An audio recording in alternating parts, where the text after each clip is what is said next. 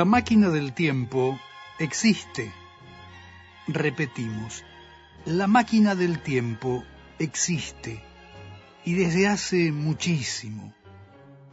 Tiene dos modelos, uno que nos permite regresar al pasado y otro que nos lleva al futuro.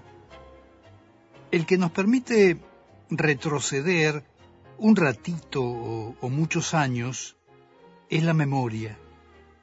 Y el que nos hace viajar al futuro es la imaginación.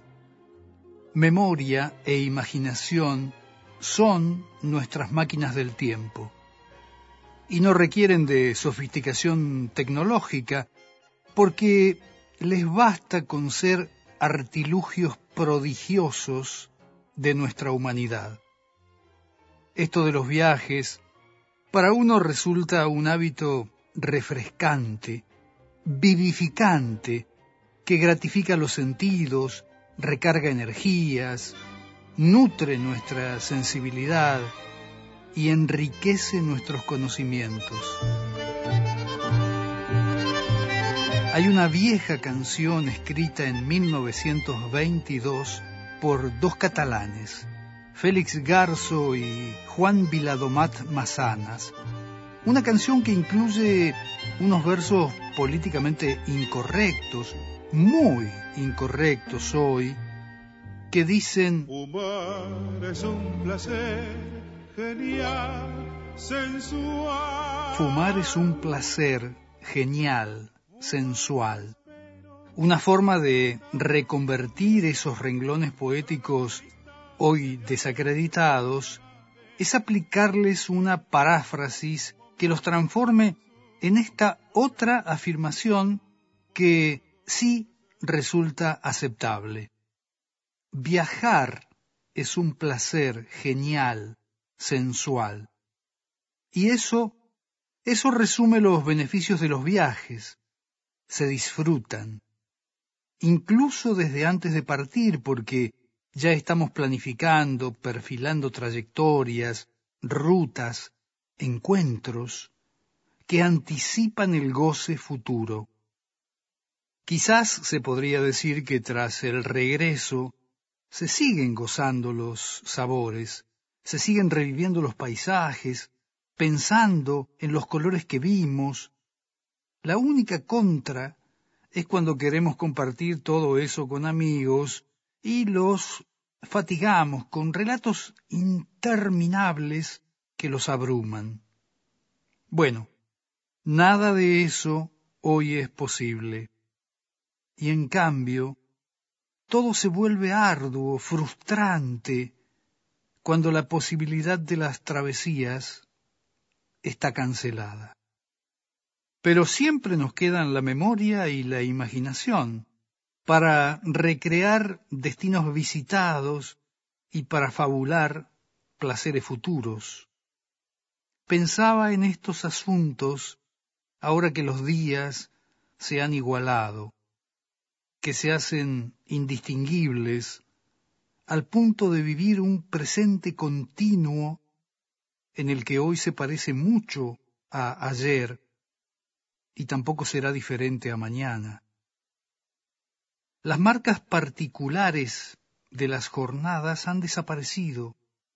Ya no podemos decir, el día ese que nos encontramos con fulano, o la tarde aquella que fuimos al río, ¿te acordás? Esto que digo carecerá de referencia específica, de contexto. Solo será una de las columnas concebidas en ese período de jornadas idénticas, sin disponer de las precisiones antiguas. Lo hice mientras estuve en París, lo hice cuando nos visitó Mengana, o el día que... La bruma que acompaña estos días semejantes vuelve imposibles las distinciones y torna angustiante vivir siempre lo mismo, en un presente continuo. Suprimir la identidad de cada jornada nos arroja a un hoy permanente, inacabable, en el que no podemos decir qué hicimos la semana pasada o cuándo fue que pensamos estas cosas. no estamos hechos para uniformidades tan prolongadas. Por eso urge sobreponerse a uno mismo y a sus propias limitaciones humanas, porque uno cree que, a pesar de lo duro que resulta, el confinamiento social está concebido para protegernos individual y comunitariamente. Quizás la fuerza de voluntad necesaria para seguir adelante se encuentre en la reconstrucción mental de los viajes que hicimos y en el diseño de nuevos itinerarios por venir. Las fantasías pueden comprender lugares remotos del mundo, pero también pueblos o incluso barrios cercanos a nuestro terruño que nos esperan con experiencias nuevas a las que hasta hoy nunca nos asomamos. Uno de los aprendizajes de esta época de aislamiento preventivo es acerca de la administración del tiempo. Cuando recuperemos movilidad, cuando nuestros desplazamientos no estén limitados como medida protectora de la salud, tal vez hayamos adquirido la sabiduría suficiente como para regalarnos las vivencias que sólo entregan los viajes. Mientras tanto, claro, nos quedan las dos máquinas del tiempo. Dicen que viajando se fortalece el corazón, pues andar nuevos caminos te hace olvidar el anterior. Ojalá que esto pronto suceda, así podrá descansar mi pena hasta la próxima vez. Ojalá que esto pronto suceda, así podrá descansar mi pena hasta la próxima vez. Y así encuentras una paloma herida que te cuenta su poesía de haber amado y quebrantado otra ilusión. Seguro que al rato estará volando, inventando otra esperanza para volver a vivir. Seguro que al rato estará volando, inventando otra esperanza para volver a vivir. Que nadie puede dar una respuesta, ni decir qué puerta hay que tocar.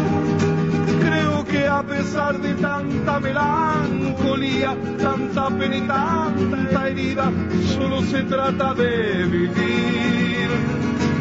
En mi almanaque hay una fecha vacía, es la del día que dijiste que que partir. Debes andar por nuevos caminos para descansar la pena hasta la próxima vez.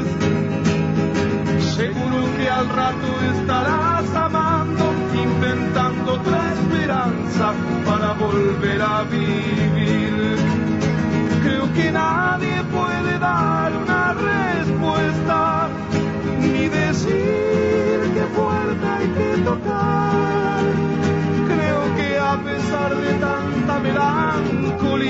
tanta pena tanta herida, solo se trata de vivir.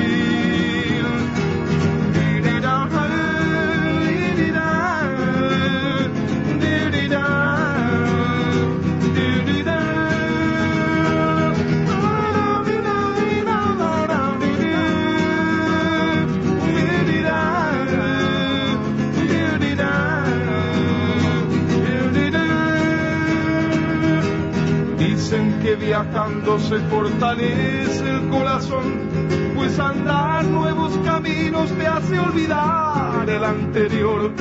Ojalá que esto pronto suceda, así podrá descansar mi pena hasta la próxima vez.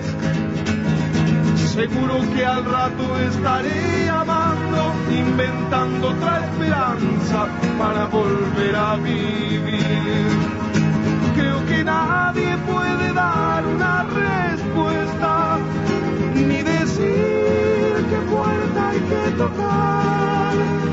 Creo que a pesar de tanta melancolía, tanta pena tanta herida, solo se trata de vivir.